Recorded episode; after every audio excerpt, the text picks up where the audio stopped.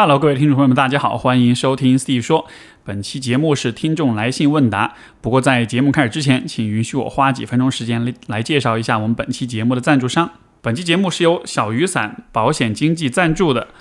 说到这个，说实话，就是对于保险行业哈，我既不了解，也没什么热情。以前，呃，在我的非常天真的理解当中，保险就是每年交保费，然后呢，一年之后好像什么事儿也没有发生，感觉就是被保险公司划出去了一笔钱。所以，当小雨伞来邀请我体验他们的一对一咨询服务的时候，我一开始有点是持怀疑态度的。不过，在和他们的顾问聊天的过程中，我发现其实有两个点很戳中我，可以说是拓宽了我在保险这件事情上的意识边界。第一点是在和顾问聊天的时候，我提到。我和我的伴侣的收入跟抗风险能力，相比于我们刚毕业的时候，其实是高很多的。生同样的病，花同样的医药费，十年前可能是一大笔支出，十年后就觉得是小钱。所以，是不是保险其实对于年轻人更有价值一些？那顾问的回复让我非常感叹。他说，年轻的时候呢，我们的确收入低，但是同时需要承担的责任也比较少。随着年纪增长，我们虽然收入增加，但是要要承担的责任也是更多的。所以，保险的价值是不降反升的。一个人二十多岁的时候，你照顾好你自己就行。但是慢慢的，你会开始在人生中增加一个又一个重要的他人，你的伴侣也好，你的孩子也好。如果说当年我可以凭着无所牵挂赌自己的运气的话，那么今天和未来，我确实是更愿意为所爱的人创造一定程度的安稳的。所以这是很戳中我的，因为我很多时候其实舍不得给自己花钱，但是其实为了让所爱的人开心，我是很慷慨的。而保险其实也可以成为这份慷慨当中很有价值的部分。第二点是聊到寿险跟意外险，啊，顾问告诉我，这样的险种实际上是对家庭责任的保障。假设有一天我出现了意外甚至死亡，其实也同时会转移很多家庭责任。比如我要是背了房贷车贷，那么家人是需要帮我偿还；比如有孩子和父母要赡养的话，也会因为这个原因就是难以继续履行。所以其实这样的保险就是避免在意外发生之后，家人除了承担心理上的伤痛之外，可以不需要。担心财务上的额外负担，我一直在节目里和大家讨论有关人生的混乱跟不确定性。但是当说到自己的时候，其实还是会因为自力偏差的影响啊，会高估自己的运气。伤病跟死亡其实都是人生一部分，我是很能够接纳和直面他们的。而寿险和意外险不过就是啊一种直面这些问题的经济手段。所以说我其实很感谢小雨伞的顾问啊，对我的这些提问的耐心解答，让我更深的理解了保险的价值跟意义。更重要的是，作为一个互联网保险服务平台，他们顾问并不代表某一家特定的保险公司，而是在了解了很多保险公司的产品之后，站在用户的立场为你定制适合你的保险配置方案。所以也会在充分了解你的个人情况之后，很坦诚客观的给你建议。告诉你哪些产品更适合你当下的情况，哪些产品是暂时不必要的。对于已经有的保险，通过他们的咨询还可以找到保费更低但是保障更完善的方案。还有就是各种复杂的保险条款以及购买和理赔的麻烦的流程，都可以通过小雨伞轻松的解决。那么，本着只给听众推荐好服务、好产品的原则，啊，我是在被小雨伞的服务和产品打动了之后，才答应了今天的这个推广的工作。呃，不论你是想要在五险一金之外购买商业保险，还是想优化现有的保险方案，还是像我一样作为自由职业者，需要给自己和家人定制全面的保险计划，这个地方我都向你推荐小雨伞的一对一咨询服务。这个价值六十八元的一对一咨询服务，我们就以一分钱这个几乎免费的价格推荐给各位听众。另外，这个地方没有任何的套路，咨询服务非常轻松，然后顾问也很耐心、很专业。不会给你任何的购买压力，啊，不论你最终做什么选择，我觉得哪怕是和顾问一起梳理一下你当下的健康、跟财务、跟职业和家庭关系这样一些情况，就是通过讨论保险方案来综合的看一看自己的当下跟未来，了解一下保险的意义和价值，就这其实也这样的一个对话本身，我觉得都是非常有价值的，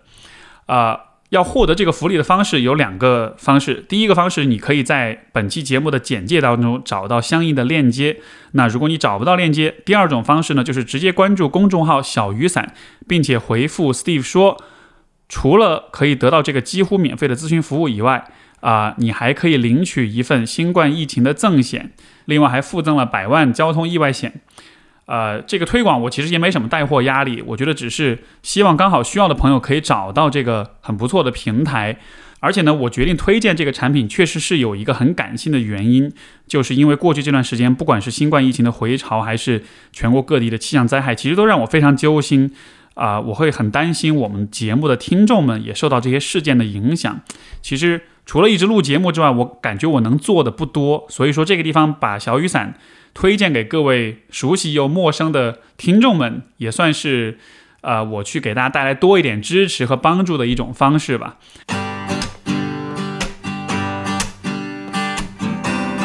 欢迎收听 Steve 说，和我一起拓展意识边界。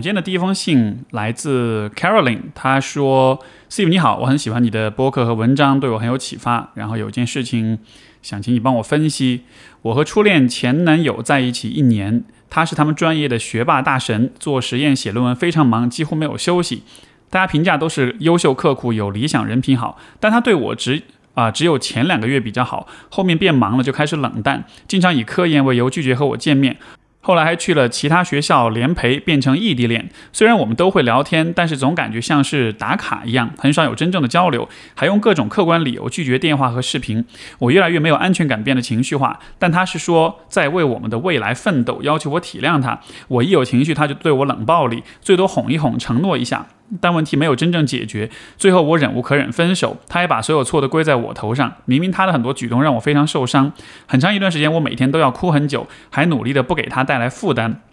这么压抑的一段情感结束之后，我还是非常痛苦，放不下。有段时间还找他复合，复合时他对我很好，但很快积压的矛盾爆发，还是分开了。那段时间他还提起自己有严重的抑郁，一直去去医院吃药。我也一直以为他的性格、心理问题和科研原因才表现得这么冷落。半年前，一个偶然的机会，我发现他从一开始，呃，在一起两个月后就开始出轨其他女生，复合的那段时间也已经有女朋友，啊，至于更多的，我已经不想再去了解了。但那段时间，我真的是陷入深渊，怀疑人性了。从一个相信世界美好的傻白甜，变得有些愤世嫉俗，觉得人性本恶。本来准备找他狠狠骂一顿，但是最后关头还是放弃了，再也没有和他说过一句话，因为觉得这样做毫无意义。我想过用各种方法报复，可是跟他已经不在一个圈子里，衡量下来似乎也没有办法对他进行真正有效的报复，而且可能对自己造成更大的伤害。最后结论都导向要自己努力变得更好，让他后悔，相信他不会幸福，会遭到报应。我也不是没有收获，感情中的痛苦让我几乎脱胎换骨，不断学习反思自己的原生家庭和成长经历，更知道自己是谁，想要什么，啊，变得更优秀，更爱自己了。但即便如此，我还是没有办法完全走出阴影。我有两个问题：一是怎么面对自己的报复心？如果让时间解决一切，相信因果报应，是不是太想自我安慰了呢？可是报复暂也暂时没有办法，啊，报复也暂时没有像样的办法。不报复又咽不下这口非常呃这口气，非常影响心情。二是虽然。后来约会的人都对我很好，但是我还是很恐惧亲密关系，怀疑自己永远无法真的看清和信任一个人。我前男友这种表里不一还伪装的特别好的人，只是个特例，还是在男性中是普遍的存在呢？加上各种新闻事件和舆论，大部分都是男性很渣的案例。理智上我也知道这不代表全部，但在心理上要怎么克服这种对男性的不信任呢？呃，这封信我在读在前面的。部分的时候，我就已经大约感觉到了后面会发生什么事情。呃，其实是非常，我觉得是非常典型的一种状况啊，就是两个人在一起之后，对方没有试图在和你在情感上建立联系。我觉得这个总体来说，在所有的情况下，这都是一个非常危险的信号。呃，那么就呃这位朋友提出的呃两个问题，我觉得有这么几个想要回应的地方。首先，第一个就是啊，许多人在亲密关系里面可能都会有。容易怀疑自己的部分，不管是因为呃天生的性格比较自责，是啊比较焦虑，比较容易多虑，还是说可能你从小接受的教育就老是告诉你你要想想你自己哪里做的不好，对吧？所以在亲密关系里，我们很多时候都会有这种，哎，是不是我哪里做错了？你看，哪怕是在这样一段，就是从我们旁人听上去显然是这个对方的问题 这样一个情况之下，对吧？然后你还是会觉得是你有可能是自己做错了，所以可能在这个过程中对自己肯定也是会有自我攻击，会有自我批判，甚至可能会有自我贬低，就是这样的自我怀疑，我觉得非常非常的普遍。可是你需要看明白的是，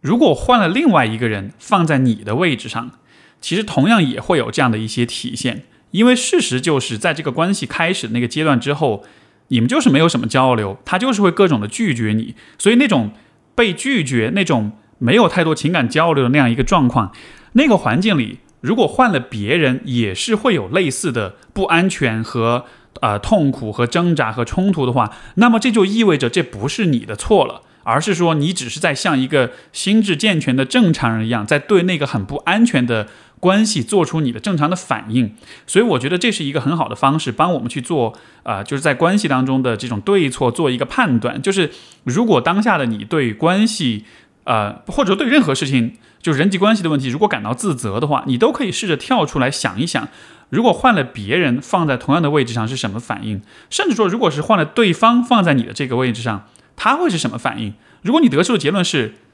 这些反应和你的反应类似的话，那么我觉得这种情况下或许就可以减少一点对自己的自责，或许就可以更多的看到说这个状况是一个错误在他的一个问题。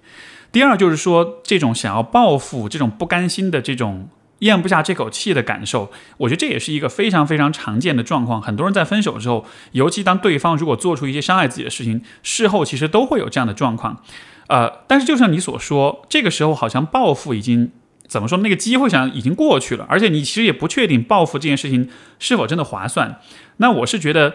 当你想要报复的时候，这个报复只是一个路径。你通过这个路径想要实现的是什么？想要实现的可能是心情上恢复平静，或者说把你的内心积压的情绪通过某种方式释放出去，对吧？所以这个地方的重点就不是在报复了，因为。如果我们可以通过报复去释放你的不甘心的情绪的话，如果我告诉你有其他的方式，甚至有更有效的方式去达到同样的目的，那你还会选择去报复吗？你可能就不会了。所以这个地方，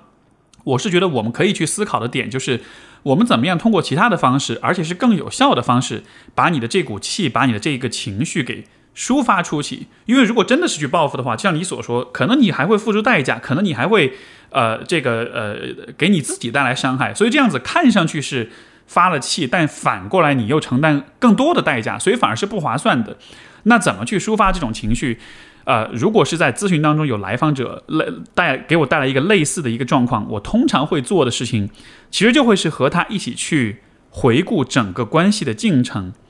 去梳理前所有这些事情的前因后果，去帮助他看清楚，在这个事情当中到底是哪里出了问题，到底是谁出了错。尤其是在你所提到这一类型的状况，就是当对方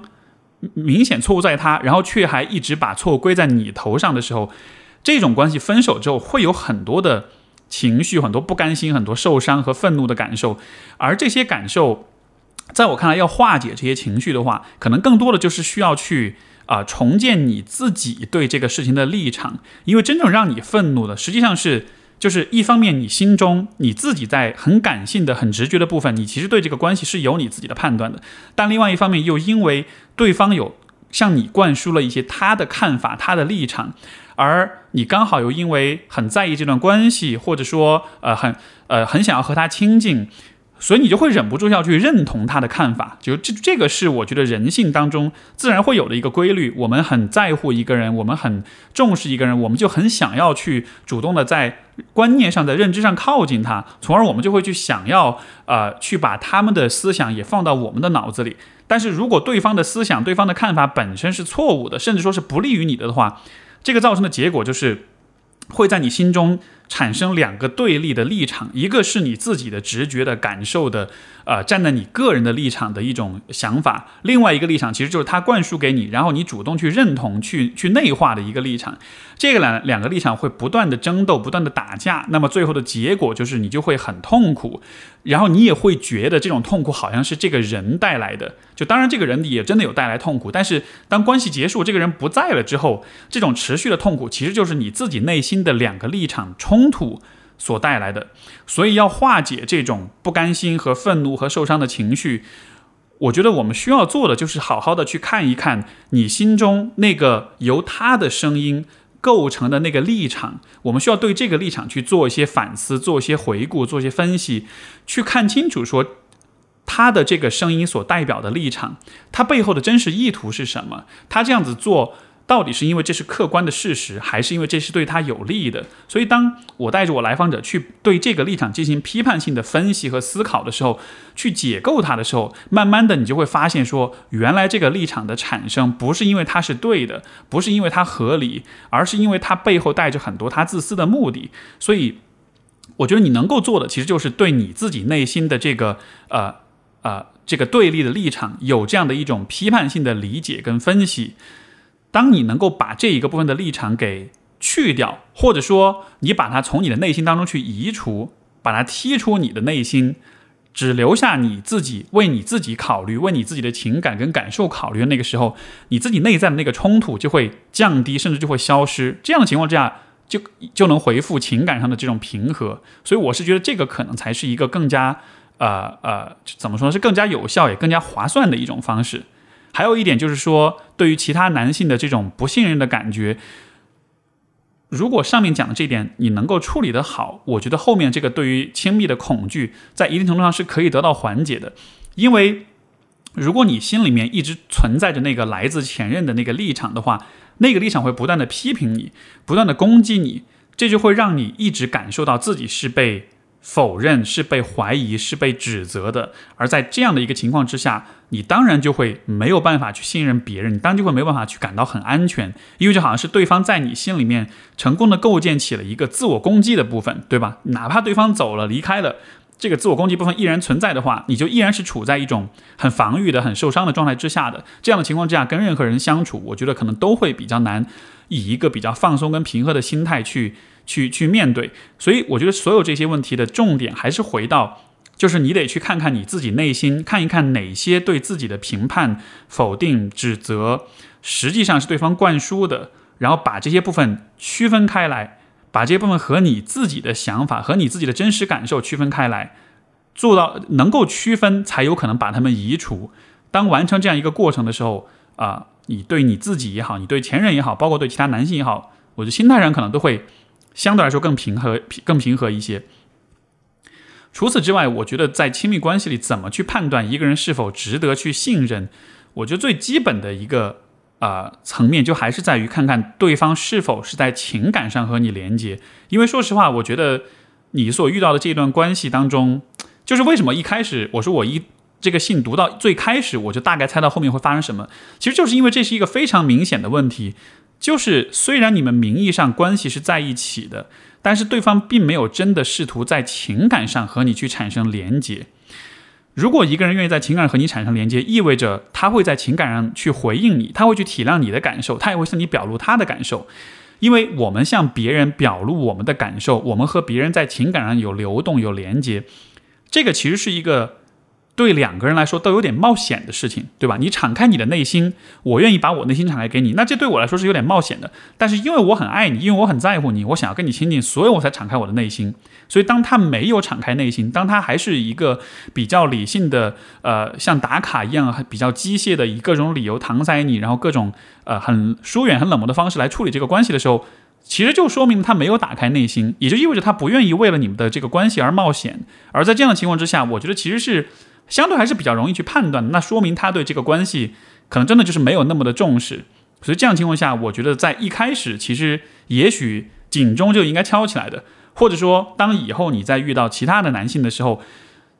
至少一个最基本的判断方式就是看一看这个男这个对方是否愿意在你面前多少有些敞开心扉。当然，我不是说只要敞开心扉的就一定可以信任，这当中又有很多更复杂问题，但是至少在最基本的层面上。你需要去找一个愿意敞开心扉的人，哪怕敞开了之后发现不合适，但是他至少得有那种愿意冒一点险的那种意愿，这样子的话才算是在诚意上是一个合格的选择。所以，这是一些对这个问题的呃思考，希望对你有启发。啊，我们的下一封信来自一位啊萝卜，他说这是我的一个朋友的事情啊，不知道是不是自己多管闲事，但是我作为一个同样三十岁的人感到很无解，想问问你，呃，S 是我的大学同学，最近聊起一些感情的事来，啊，本来以为是呃，本来就是我以前隔壁寝室的朋友，于是就多聊了聊。我时常发现他在感情里，呃，很不自信，总觉得别人不喜欢他。我原本以为是他家庭造成他的不自信，直到前几天发现问题比较严重。上午我给他发微信说邮寄了一个小小的儿童节礼物，他还很开心的跟我说呃收到了，谢谢你，我也送你一份。后来下午。啊！突然说话语气就变得很差，然后说话的时候感觉带着脾气。我就问另一个朋友 A，也是他的密友，说他发生什么事情了。然后 A 跟我说，他经常这样，基本上是，啊，都是和家里人吵架了，上完好好的，突然就哭了，情绪很差。我就劝说他了，我说父母的问题你也要慢慢跟他们沟通斗争，拉开距离。他很生气的说：“谁又能真正的改变？那是你的父母才会改变，我的父母不会。”他的父母读大学期呃时期就早有耳闻，夫妻关系很差，母亲酗酒，控制欲很强，不接电话就打到几十个，啊就打几十个，打到我同学接为止。印象中有几次他谈母亲谈到流泪。啊，跟他和他密友 A 聊过之后，我发现他和母亲的关系都犹如斯德哥尔摩综合症一般，很亲密，但是母亲却在伤害他。如果不按照他要的要求去做，他的母亲就动不动要求自杀、摔酒瓶。父亲也不打算管他们的死活，而他的要求在我看来都非常的呃呃啼笑皆非。比如他母亲，呃，觉得去银行比比当律师挣钱，就一定要叫他去银行。呃，而我们行业内都知道这不可能。比如他母亲觉得自家条件不好，一定要找呃要他找条件好的男孩子。如果认识了没房没车的男生，他母亲就会开始作死。我最近跟他联系比较多，发现他突然对无关紧要的人变暴君，这件事情已经不是一次两次了。我觉得如果他不解决这个问题，很难正常结婚恋爱。我提议他搬出去，他说如果他搬出去，他母亲肯定会闹自杀。我现阶段也只能劝他少和母亲接触，晚上加班晚点回来，周末出去约点人玩一下，也许会好。提呃提议过他去咨询，但是看感觉他没有这个意愿，我也不好强迫。我很担心他也变成他母亲这样的暴君。恋爱结婚这种事情倒是可以放一放，但是作为朋友很担心他，也不知道我说的对不对，想听听你的观点。首先，我觉得这个母亲的这种行为是非常典型的情感操纵。呃，而且我会觉得这个，我不确定他母亲经历过什么事情啊。但是你说他控制欲强、酗酒，所以我感觉他可能在精神健康方面，尤其他可能在人格方面，可能是会有一些障碍的。而当他以这样的方式控制自己的女儿的时候，首先这肯定不是无意之间这么做的，这一定是有意而为之的，对吧？所以我会觉得这可能意味着他的母亲，呃，在一定程度上是不太具有同理心，呃，不太具有怜悯之心，不太能够去心疼他的孩子的。呃，但是因为我对他的状况，就对这个母亲的状况不那么了解，我只是能说，遇到这样子的人，可能的确是尽量保持距离是最好的方式，因为呃，这样子的一个状况可能并不是一时冲动所导致的，这看上去像是一种呃非常系统的、非常有预谋的这样的一种控制和压迫，以及如果任何一个家长、父亲或者母亲，如果他在各种威胁，你说如果不怎么怎么样就要自杀。我理解站在孩子角度听到这种话是非常恐惧害怕的。天哪，如这个好像是灭顶之灾一样。可是我觉得对于所有的人都需要有这样一个提醒，就是如果一个人天天闹着要自杀的时候，其实他是很有生命力的。他的生命力全部都体现在了他这种天天在闹的这样一种状态之下。所以如果你的比如说，父亲、母亲是这样一个状态的话，我觉得你真的一点都不用担心，他不会真的自杀的。真正有自杀风险的是那种完全没有力气的、没有办法说话的，是那种完全放弃了生活的人。但是你看，这样一个 像跳大神一样不断的在闹腾的这样一个人，他怎么可能没有继续活下去的这种力量感，对吧？所以我觉得，当我们面对这样的父母的时候，呃，不用太担心，他只要在上上蹿下跳的话，他就一定是有生命力的。那我更多想讲的，其实还是回到就是你的朋友身上。首先，他有你这样的朋友，我觉得也是很是很幸运的。而且在呃，我们在咨询当中来会认为这其实是一种优势，是一种资源，就是对他来说，身边有你这样的朋友去关心他，所以这对他说是是一个优势。因为想象如果没有这样的人，如果身边只有他跟他妈，那那他的状况就会更糟糕，对吧？所以你的存在是一个去避免他的状况更糟糕的一个很重要的因素。所以你的角色确实是很有价值的。那么怎么理解他的这样一些表现？我觉得刚好可以联系到我们上一封信，就是关于这个 呃渣男前男友呃给给这个女孩带来的影响哈。其实类似的一个道理，就是在我们，你可以想象，就是在我们内心有我们自己的一个声音，自己的一个立场。这个声音是哪儿来的呢？是我们自己的直觉、跟情感、跟自我所形成的一个很自发的、很天然的属于自己的声音。但是同时，我们因为要和别人相处，比如说女儿要和父母相处，在这种很亲近的关系里，我们就自然而然的想要去通过接纳、通过内化别人的立场、别人的想法。来以此达成共识，让关系变得更亲近。所以，对于你的朋友来说，在他身上发生的事情，就是因为有这样一个母亲，因为长期的又生活在一起，那么可能就是他的母亲也在他的心中建立起了一个立场、一个声音。而你想想看，这个声音是什么样的？我们可以先看看他的母亲是什么样的，对吧？呃，摔酒瓶，威胁自杀。然后非常的像暴君一样，非情绪非常的起伏，非常的波动，啊，对于人有非常多的这种伤害在这儿，所以你你你可以理解为就好像是他母亲通过所有的这些言行举止，就把那个就把这个很伤害的暴君一样的形象植入到他的内心了，而经过经年累月的强化之后，他的内心也产生了这样一个非常暴君的小一个小人儿，所以当每次你的朋友他变得有点像他妈的时候。其实就是他内心的这个很暴君的这个小人在产生作用，因为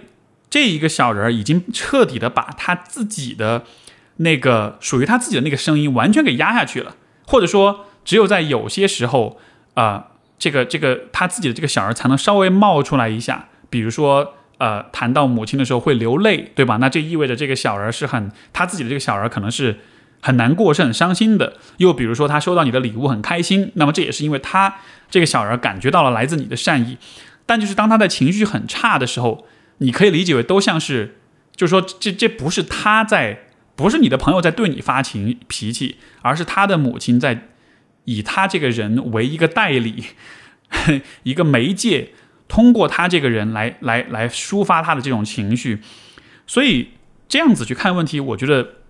有一个很重要的价值，就是作为身边的朋友的话，你就不会那么的呃，去把他对你的脾气当做是一个针对你个人的一个事情，你就可以知道说他的这种情绪表现，其实不是来自他这个人的，而是因为他心里面那个那个母亲的那个冷酷的暴君的角色在发挥作用。而比如说在咨询当中，如果我有这样的来访者。我会做的事情可能是什么呢？一方面，当然我们会去试图去对抗，或者说至少去和那个暴君的小儿保持距离；而另一个方面，其实啊，我们同样可以做，甚至更有价值的一件事情，其实就是更多的去支持他自己内心的那个小人，就是那个属于他自己的那个直觉的、自发的、感性的自我。这个声音很弱，所以那个外来的声音才会很强。但如果我们有可能把这个内在的声音，让他。培育他，让他发展，让他成长，让他变得更更强一些，更有力量一些，更能够表达出来一些。那么那个外来的小人可能就没有那么多的空间，可以这么的肆意，这么的任性，这么的放肆。而怎么去培养他这个内在的这个小人呢？其实我们通过他的生活经历就可以看到，为什么他自己的那个小人会比较弱呢？因为他没有被温柔的对待，因为他没有在情感上得到呵护，对吧？任何一个人在情感上没有被温柔的对待跟呵护，没有被关怀，没有被爱的话，他自己心里那个小人就像是缺乏养分一样，他也都会就是发育的很差，或者说没有办法成长为一个很很很有力量、一个呃呃很有很有勇气、很有存在感的这样一个部分。所以说。作为朋友的话，可能能够做的事情就是更多的是去看见他的这个部分。虽然这个部分不会经常出来，虽然很多时候会被另外那个外来的小人给盖过，但是，呃，作为朋友，如果想要对他提供支持，就还是得无论如何都相信，并且看见，并且啊坚持去看到他自己的那一个小人的部分。每当你们互动聊天，包括他在发脾气的时候，包括他在两个人发生矛盾的时候，你都尽你所能的去把注意力放在他的那个温柔的、感性的情感的那个小人身上，你都尽你所能的去呼唤那一个部分，而不是去和他这个暴君的部分去对抗。因为你和他在对抗的时候，看上去好像是在帮他，但实际上他内心的那一个小人依然是被忽视的。所以我的看法就是说，作为朋友的长期的陪伴，尽可能的还是去看见。他那个内心的温柔的那个部分，尽可能多的去照顾那个部分，让那个部分感到是有人看见他的，是有人爱他的，是有人愿意去支持他的。坚持以这样一种方式去对待他，我不能说这一定就能解决所有的问题，但是至少在站在一个旁人的角度，站在一个朋友啊，你你的时间精力和你的介入程度有限的情况之下，我认为这是一种相对更好的方式。因为可能很多人会是另外一个方式，就是会去说服他，呃呃，比如说在生活中去搬出去啊，或者帮助他去对和他妈去对抗啊，包括有的时候也会和他心里面那个外来的小人去对抗。所有这些对抗看上去好像是。在做某种形式的反抗，但是就没有看到说这个地方真正需要关注的，包括他一直以来都不被关注的是他自己内心的那个部分。所以我是觉得尽可能去关注那个内心的部分，不要被这个外在的暴君和这些冲突和所有的这些 drama 给把注意力转移走了。因为有的时候我们之所以那么关注这一个 drama 的部分，恰恰是因为有了这个 drama，我们才能，呃，怎么说呢？好像。对他的忽视才变得理所当然，就好像是他的母亲有了那个威胁要自杀的 drama 之后，他也好，他的母亲也好，好像才有了一个理所当然的理由不去关注他的那个内心的脆弱面。所以就好像是那个闹自杀的部分，它其实像是一种呃非常 attention seeking，非常这个呃渴望被关注的部分，占了所有的戏份，占了所有的舞台，所有的。呃呃，整个的这个注意力都完全被吸引过去了，以至于你的朋友他内心的那个柔软的部分是一直被忽视的。所以我觉得你不要被这个部分给呃引诱，不要被他给魅惑，而是看到说对他这个人内心的关注才是最终的真正有意义的出路。所以这个是提供一个思路吧，我希望是对你们是有帮助的。我们的下一封信来自 Nancy，她说：“我最近遇到一些情感的困扰，大家都觉得移情别恋很遭唾弃，我也意识到这样的做法非常错误和伤害他人，我也陷入到这样的漩涡中无法自拔，也没办法维持长久的亲密关系，享受被爱和爱人的感受，我很痛苦。”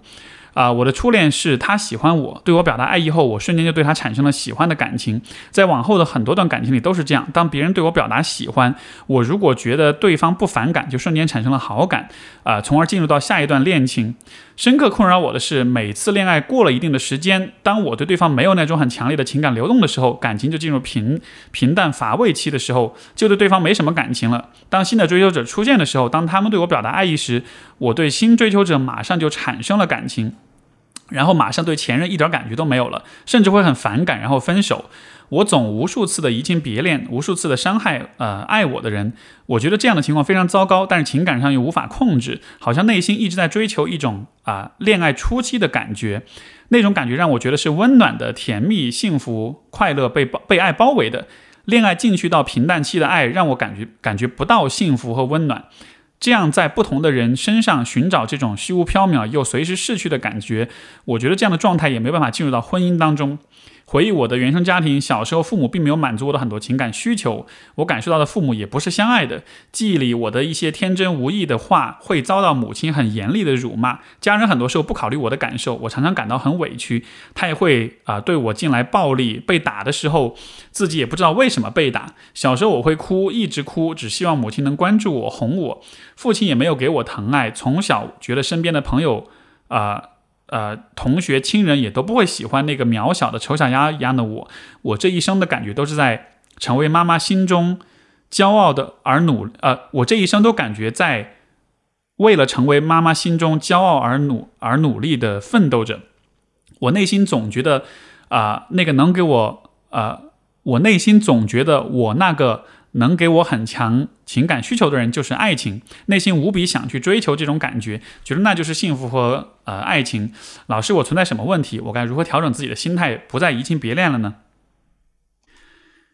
呃，这样的状况，首先就是 Nancy 提到了他的原生家庭的状况，我觉得这是一个非常重要的背景信息。然后结合这样一个背景信息，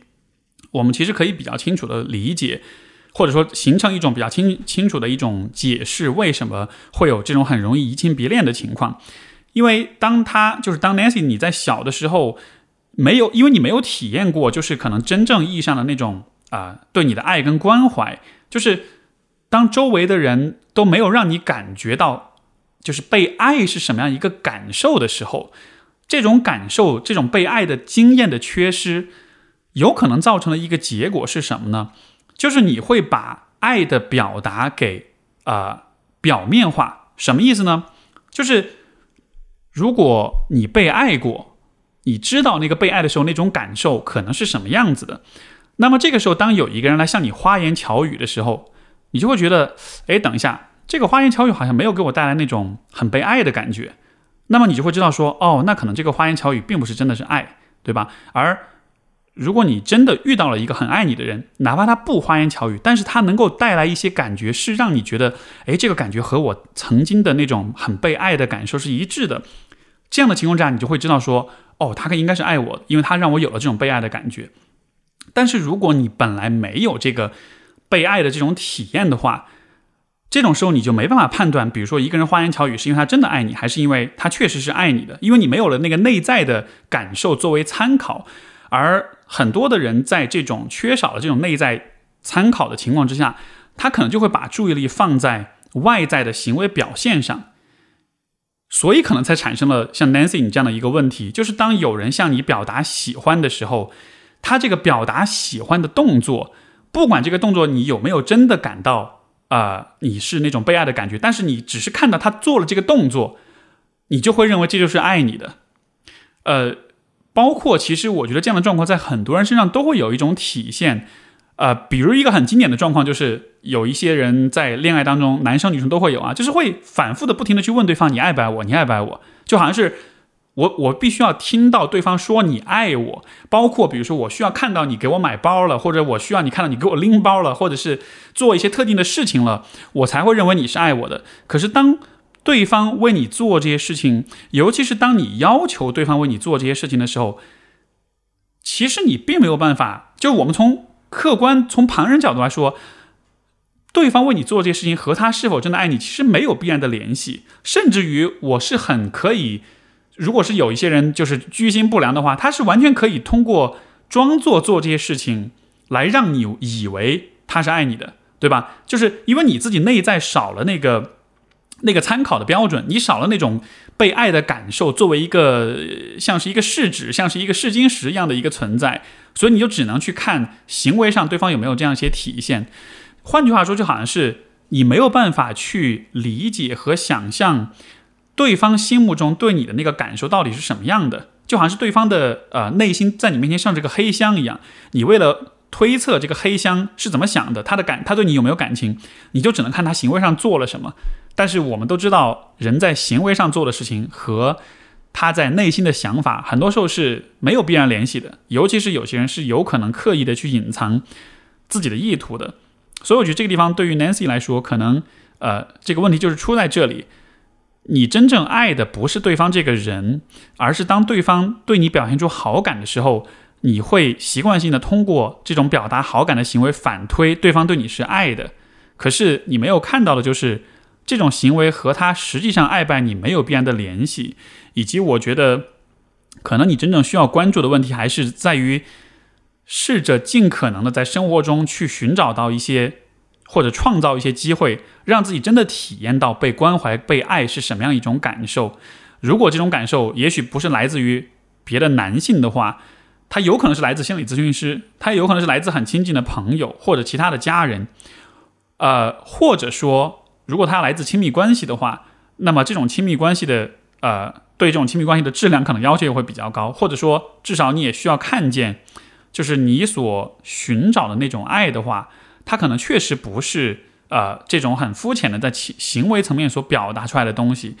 就是你需要意识到说你对别人的内心的那种感情的那种想象是需要更深入一点的，你不能只看他做了什么，你是需要通过相处当中的很多事情去觉察、去体验，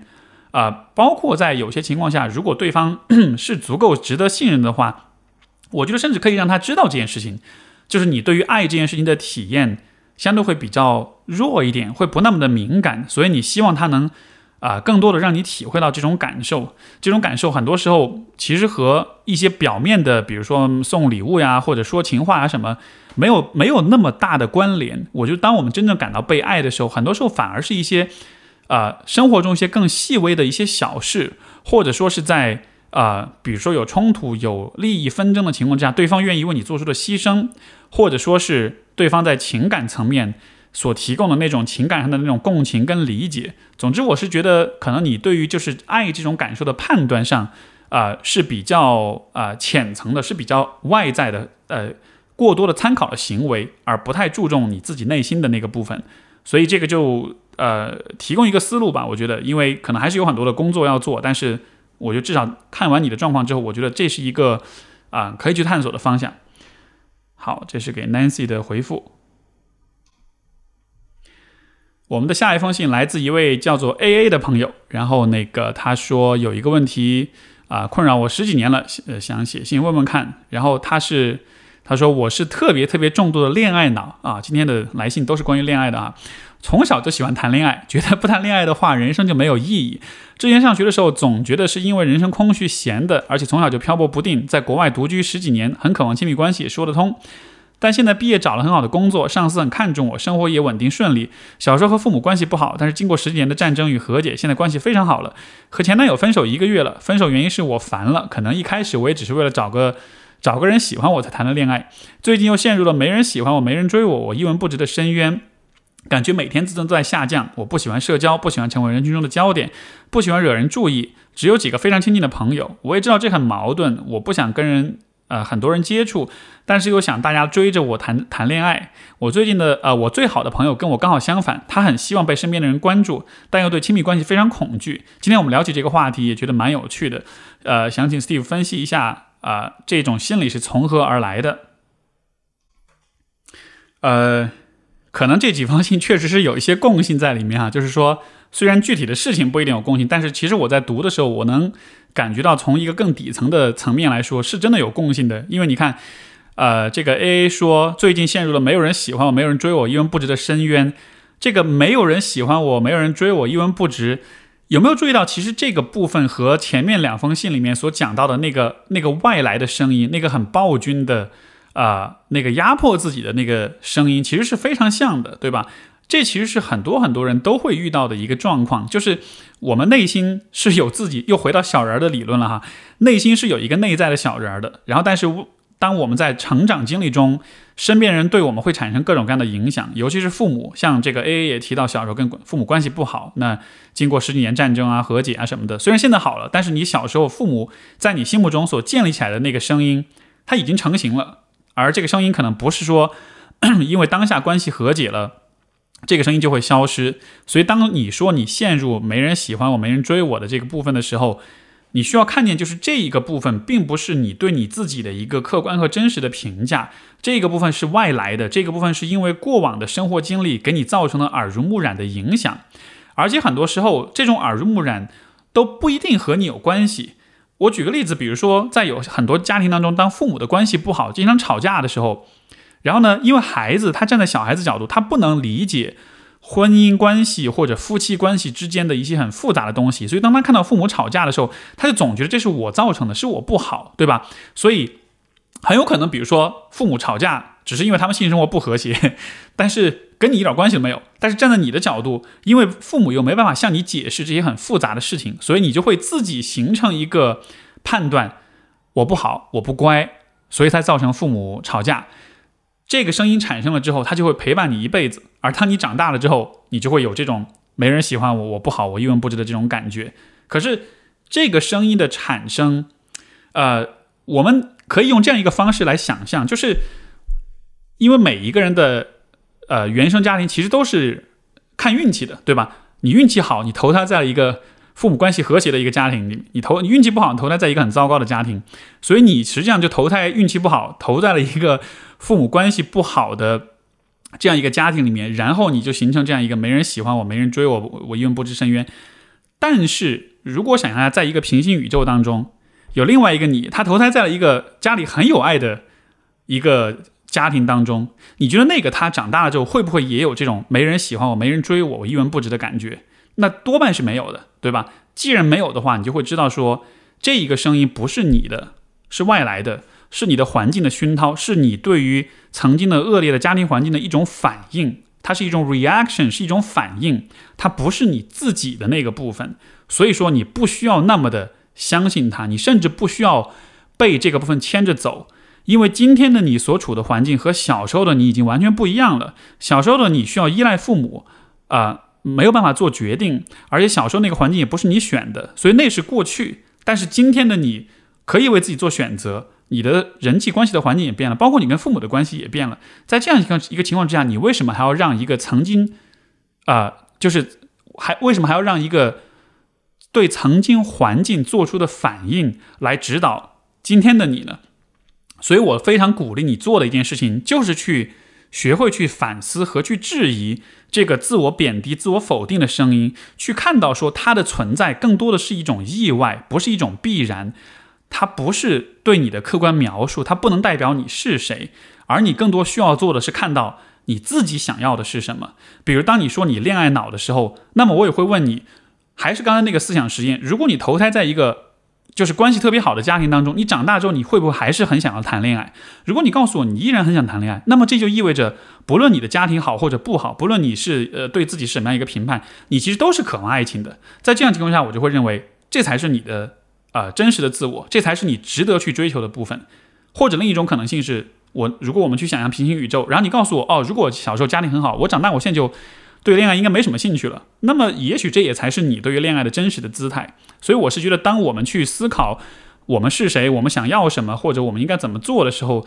都需要有这样一个呃一个区分跟鉴别的过程。你对自己的评判，你对自己的理解，到底哪些是属于你的，哪些是？来外在的哪些是你对过去环境的反应，哪些是你天生是你独有的？做了这样一个区分之后，我们才有可能真正的找到自己的方向。所以，这是对 Nancy 的回复。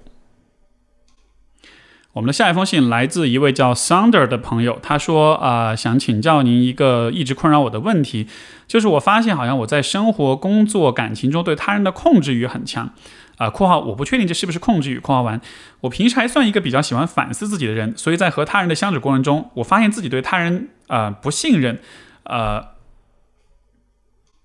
任何事情都喜欢自己亲力亲为，在做事的过程中不喜欢把别人参与进来，更不喜欢自己做好的东西被别人修改。别人在做什么事情的时候，我也很容易好人为师去指手画脚，甚至直接把他在做的事情抢过来自己做等等。最近我有慢慢在强迫自己改变，尝试着去信任别人，不去指手画脚，把自己做不完的或者做不好的工作交给别人，啊，效果还不错。但是这样的成效仅限于工作和生活层面，在感情方面却毫无进展。我最近有一个有好感的女孩子，两个人性格也合适，最近发展不错。但是关系的慢慢拉近的同时，我自身的控制欲也在慢慢增长。她是个很好相处的人，所以平时的人际交往中是个很受欢迎的女孩子。平时她和一些男生关系稍微近一点，我就会生气。最近她要搬家，因为东西不是很多，我就劝她不要找搬家公司，我可以去帮她搬。她答应了，但是也顺便找了我们小圈子里另外一个和我们关系都比较好的男生来帮忙。我也知道东西虽然不多，但我一个人搬肯定会费劲，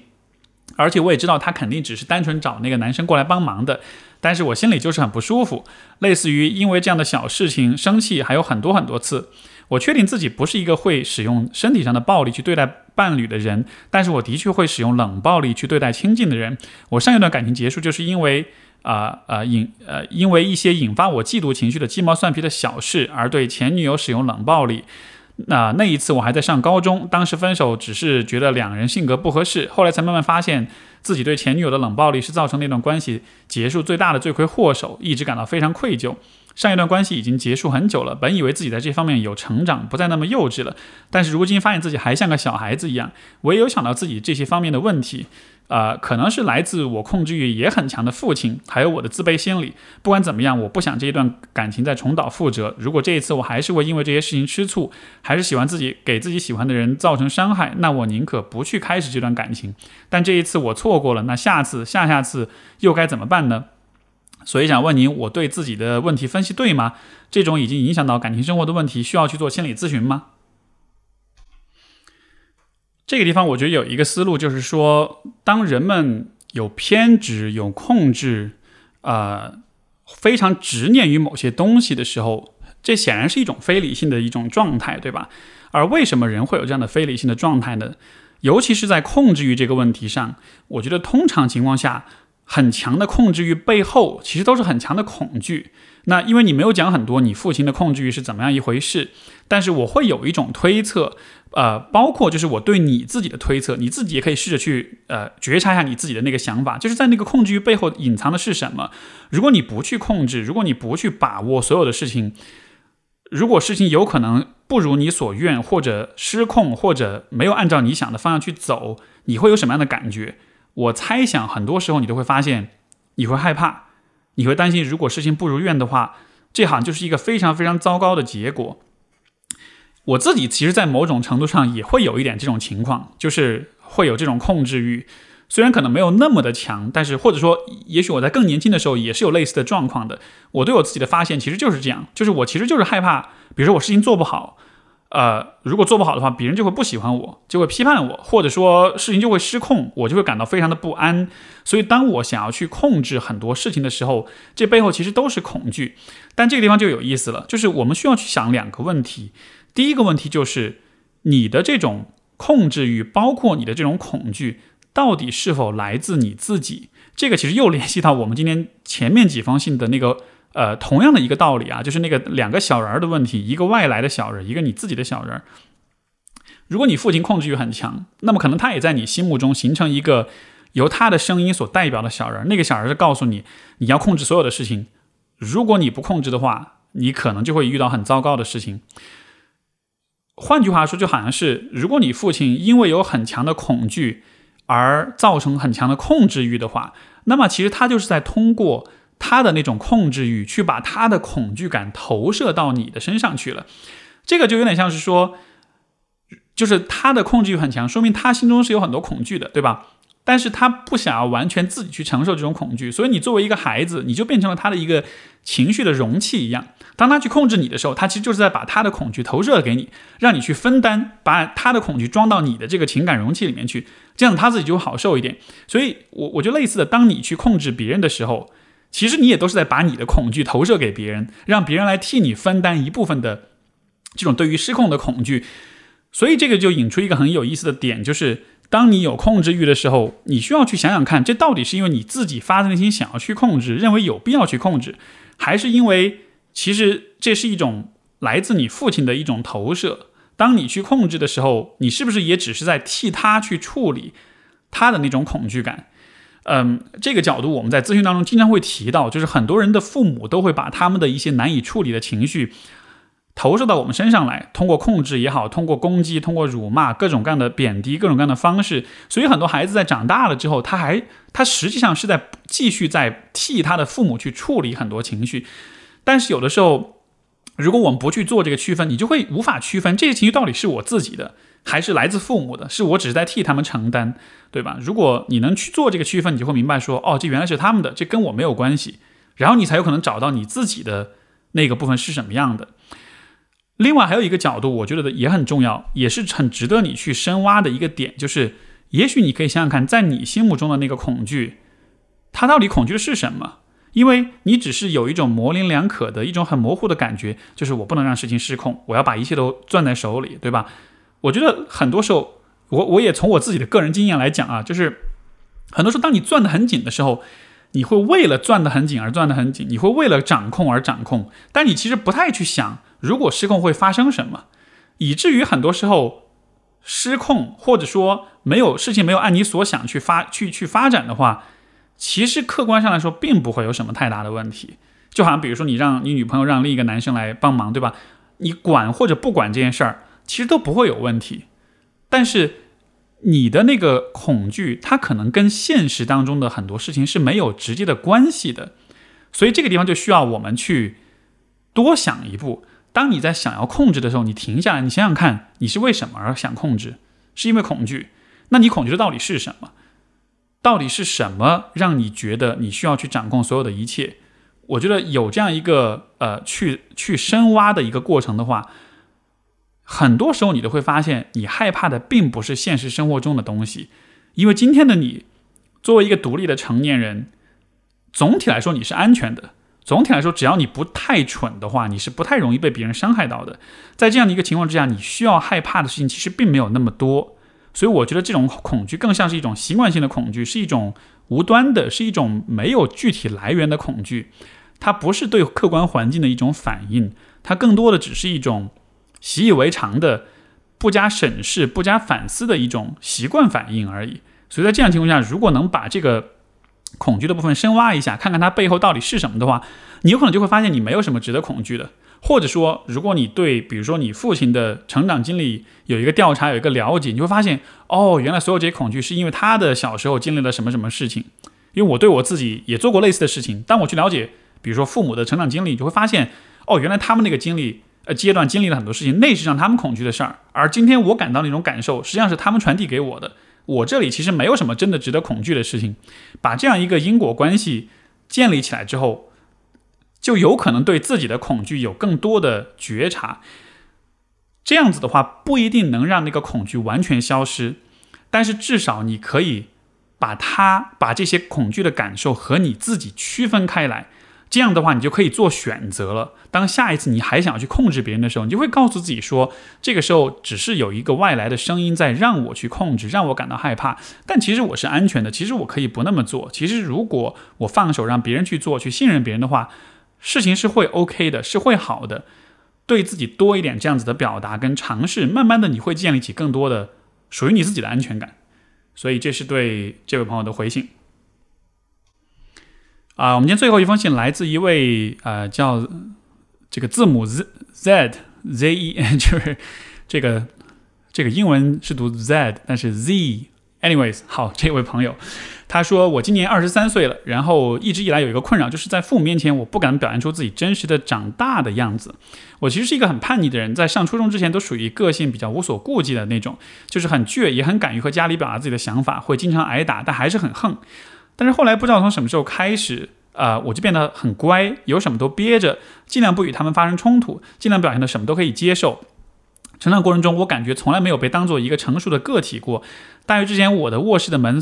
门锁都一直是被卸掉的，从来不能锁门。初中藏在抽屉里的日记被随意翻看，家里大大小小的事情，父母从来都不与我商量，比如买房子、迁户口、我到哪个学校上学等等，从来都是安排好了通知我。渐渐的，我只能在他们面前表现出任人摆布、没有自己独立想法以及无欲无求的孩子，因为我做不到，也不知道怎么去装作那种家庭氛围相处很轻松融洽的样子。大大小小的事情我都不敢和他们说，比如我谈过几次恋爱啊，因为父母说好好好学习，不要早恋，人研究生才可以谈恋爱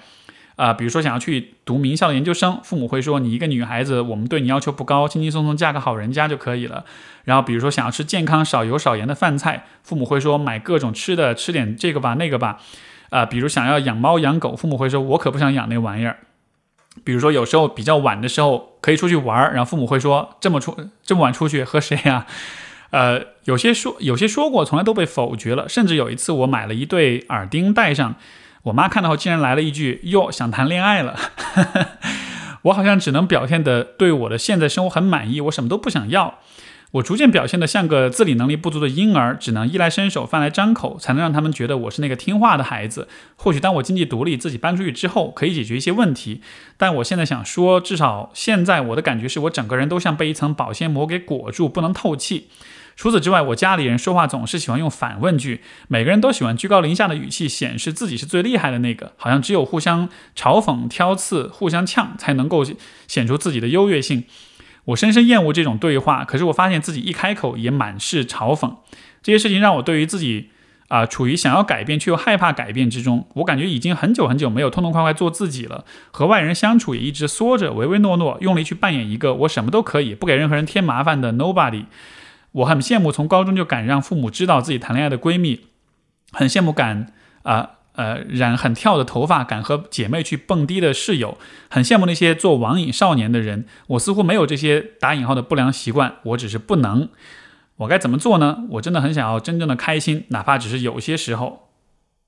呃，其实首先这个这位朋友提到，就是大学之前卧室一直门是被卸掉，从来不能锁门。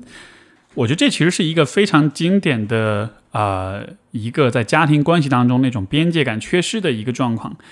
这个问题在家里不能锁门。其实我以前的公众号发过一篇文章，各位如果有兴趣呢，可以去我的公众号啊回复“锁房门”这三个字，我会设置一个自动回复，你可以去看看那篇文章所讲的。呃，因为虽然在很多家庭当中，锁房门只是一个看上去很形式化的、一个很细节的一个很琐碎的一个事儿，但是它其实象征的，它其实非常有象征意义。因为，呃，那篇文章我的它标题叫做“为什么锁房门有利于人格发展”，就是这个这个好处或者它的功能就在于你的房门能够锁，你能有一个独立的属于自己的空间，有自己的隐私。这不光只是一个物理上的隐私和边界，它在心理上也会创造一种边界感，就好像是你的自我就有一个去产生的空间了。如果你没有秘密，如果你没有隐私的话，你就没有办法拥有完全属于你自己的想法，因为随时都有人会进来看你在想什么，你在做什么。这样的情况之下，你自己的意志啊就没有办法体现出来了。所以在所以说，当你没有办法锁门的时候，呃，包括。呃，就是不锁门，这可能只是你父母对待你的诸多事情当中的一个部分而已。我觉得以这个事情为代表，可能整体你的父母对待你的那种教育方式，其实就是不尊重你的自我，不尊重你的隐私，以及不给你空间去啊发展出你自己的意志。而他们这样子做啊，从他们的角度，可能带来的一个好处是你会很顺从，你会很听话，而这个可能对于他们来说。也许是让他们的对你的管理比较省事儿、比较轻松，也许是这样比较顺从，他们会比较有满足感，甚至是比较有那种呃自鸣得意的感觉。就这个这个动机，我不确定是什么，但是呃，我能够确定的是，他们并没有真正把重点放在去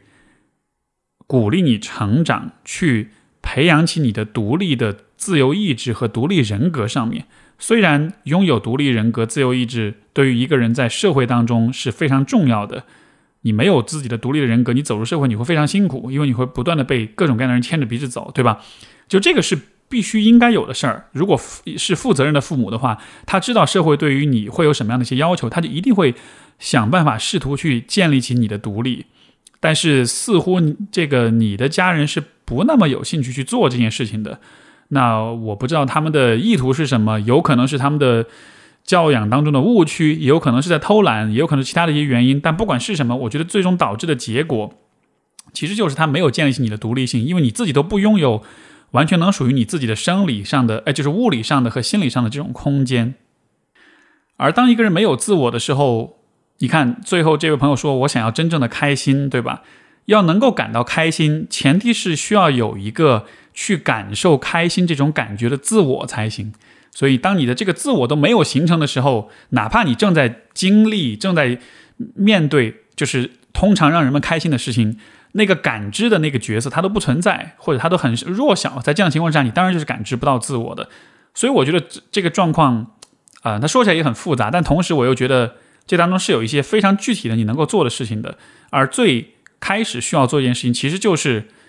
至少能在物理上建立自己的空间，比如说，你可以试着把门锁上；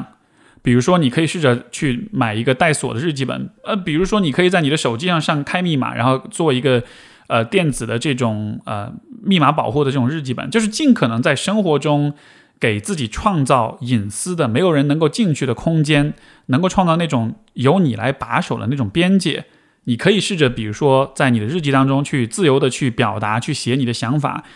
嗯，而不用担心，就是父母或者别人会怎么看。呃，你甚至可以在你的日记当中去写各种各样的，有可能会让大人觉得不乖，或者是坏孩子，或者是大逆不道的这种语言，其实都可以。我觉得这地方的重点就是在于通过这样一些小的事情，去给自己逐渐的建立起这样一种感觉，就是我也是有隐私的，我也是有完全属于自己的这样一个部分的。呃，最终其实我觉得。呃，是我们追求的，其实是在精神上，在心理上，你是能够感觉到说，我的心理的这个部分没有人能看见，所以说我是可以有我自己的想法的。这个事儿说起来，好像对于很多人来说，听上去像是一个很常识的事情啊。因为既然别人都没有读心术，那为什么要担心？啊，为什么不能自己建立起自己的隐私？但是我觉得，在像这位朋友的这种家庭环境当中。生活的时间比较久的话，我觉得的确可能会产生这样一个问题，就是一种嗯缓慢的一种熏陶的慢慢形成的这样一种习惯性的没有自我的状况。而与这个状况相对立的情况就是，我心里可以想任何事情，甚至可以是 那种表面笑嘻嘻，心中那什么什么什么 那样的一种一种情况，对吧？因为因为当你逐渐的在这个事情上各种尝试跟实验之后，你会发现，其实人们不会知道你在想什么，所以你是完完全全可以有那个自由去拥有自己的想法的，而也就意味着你的自我是完全有可能就是很真实的存在的。而当你的自我存在了之后，你也就有可能去。做你自己喜欢的事情，体验会让你开心的那些事情了。所以我觉得这个是这样一个状况，我们可以从最小的那些可以做的事情开始，锁门也好，写日记也好，拥有自己的选择，拥有自己的想法。OK，这个就是我们这一期节目所有的来信，感谢各位的收听，我们下期节目再见，拜拜。